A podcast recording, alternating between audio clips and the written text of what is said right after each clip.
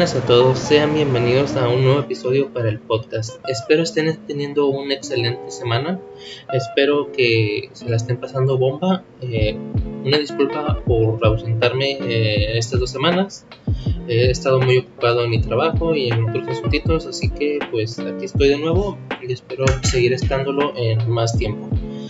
Ir al cine en el 2021 se ha vuelto toda una travesía, esto porque uno de los cines más famosos en México ha cerrado sus puertas, que próximamente volverá a abrir, pero por el momento se encuentra cerrado.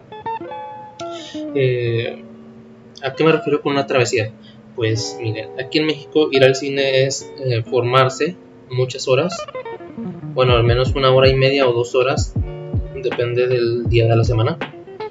Eh, formarse para los boletos, si es que no tienes una aplicación para comprar tus boletos y es otra media hora, una hora o un poquito más para formarse en la dulcería, ya que ahorita por, por la pandemia, bueno, entre comillas la pandemia, la gente se ha vuelto loca y ha empezado a ir más a estos lugares eh, de entretenimiento. Eh, mucha gente ya le ha valido madre la pandemia me, incluye, me incluye a mí, pero este es un, es un caso especial, ¿verdad? Entonces, eh, esto ha causado que el 90% de los cines que están en mi ciudad, pues se encuentran muy abarrotados y se te quitan las ganas de ir, pero eso no, no deja de, de hacer que las películas sean un poco buenas. Hay algunas que son malas, que ahorita les voy a decir qué película no vean para nada, no gasten su dinero en eso. Y pues eh, las comidas pues han sido muy variadas realmente, ya ahorita por la pandemia, como les vuelvo a repetir, eh, no hay ciertos tipos de comidas o a veces te dicen, no, es que no tenemos, es que esto, es otro. Una de mis recomendaciones, si vas, eres una de las personas que va al cine eh, o quieres ir al cine y no quieres pasarte por, por todos estos inconvenientes, pues una sería que compres tus boletos por, por la aplicación. Hay una aplicación que del cine, de un cine en específico, donde los puedes comprar y, y te ahorras la fila de, de, de los boletos, ¿verdad? Eh, la segunda opción sería un poquito más cara, sería entrar a la, a la sala VIP. Esto te ahorraría ya pues el tiempo de los boletos y el tiempo de estar formado en la fila de los dulces, ya que esta sala es un poquito más reducida de gente eh, y te atienden en tu mismo asiento, así que pues, está mucho mejor. Es preferente en estos tiempos de pandemia, ¿verdad?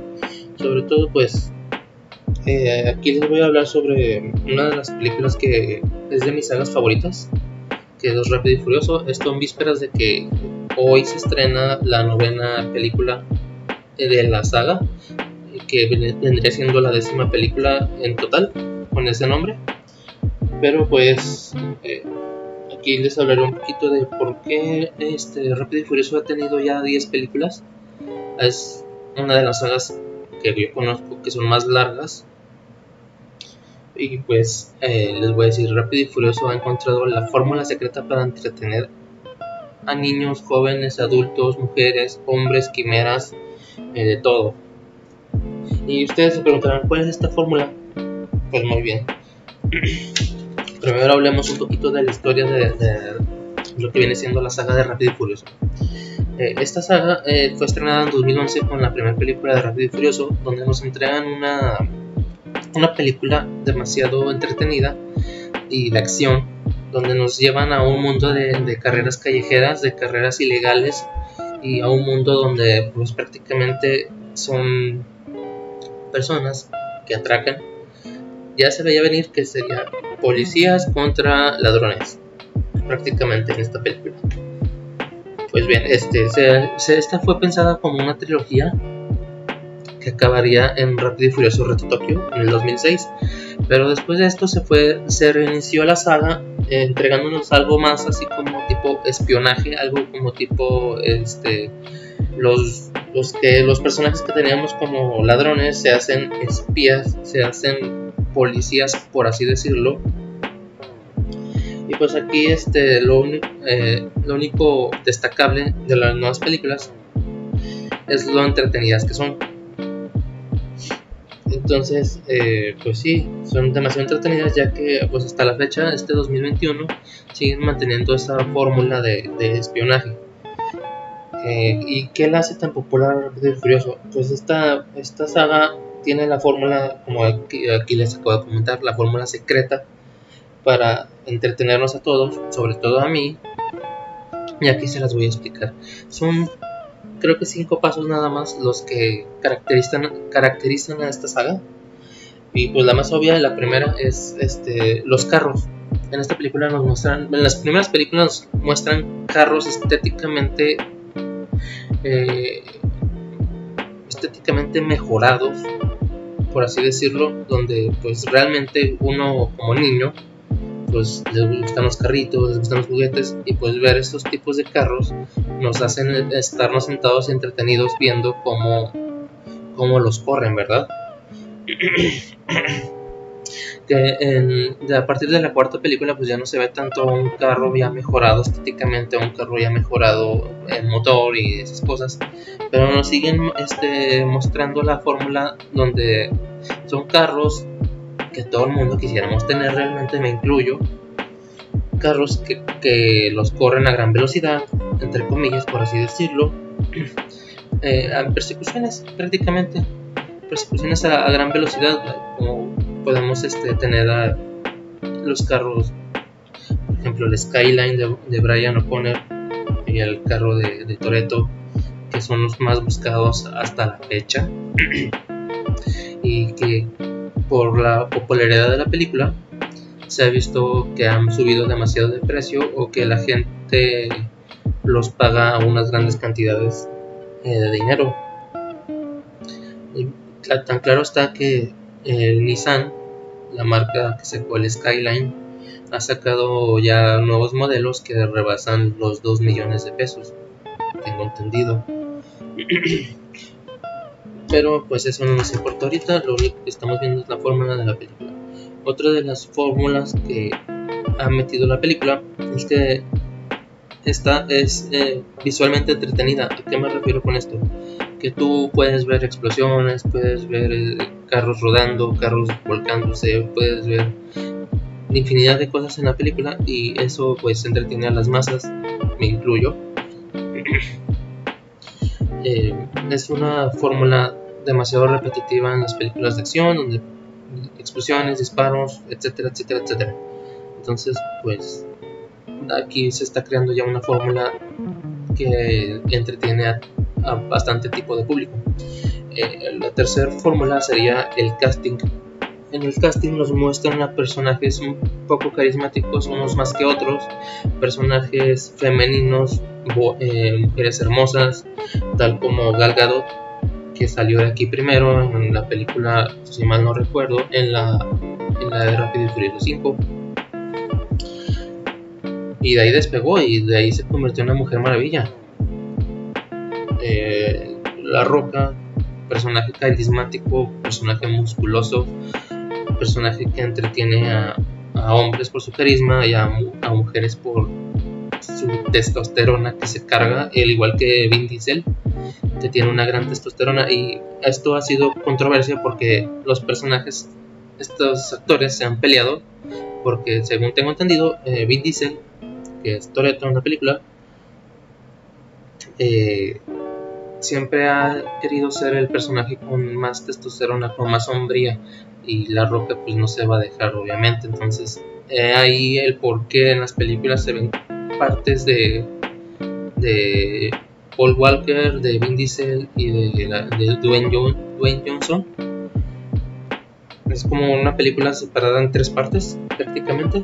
Pero es más que nada por esto, por la pelea entre los dos, los dos actores que buscan ver quién es más hombre.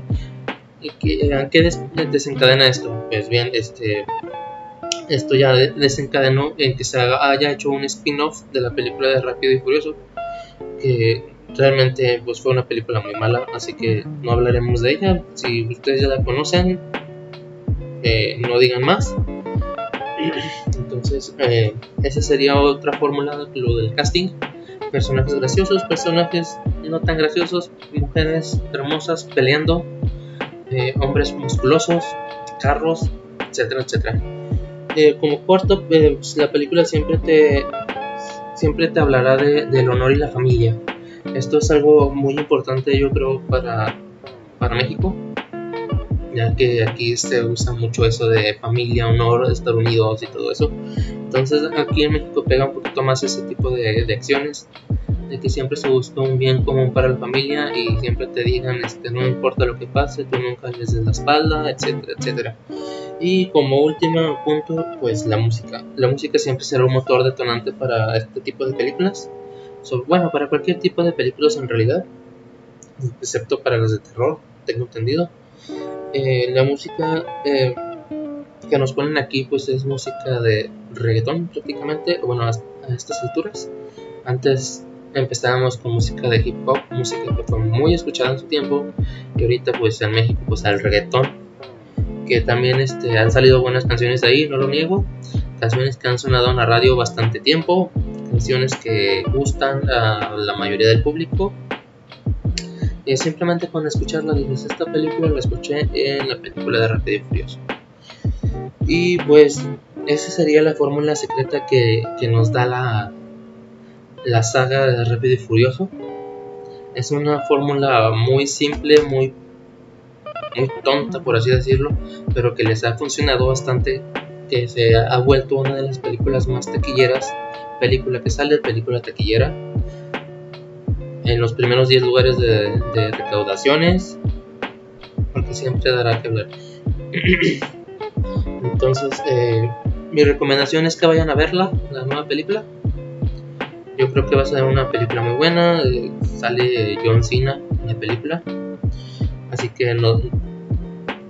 personaje carismático, como les digo, personaje fuerte para las mujeres que quieran que los agarren, que las carguen, etcétera, etcétera. Y ahí les va otra recomendación.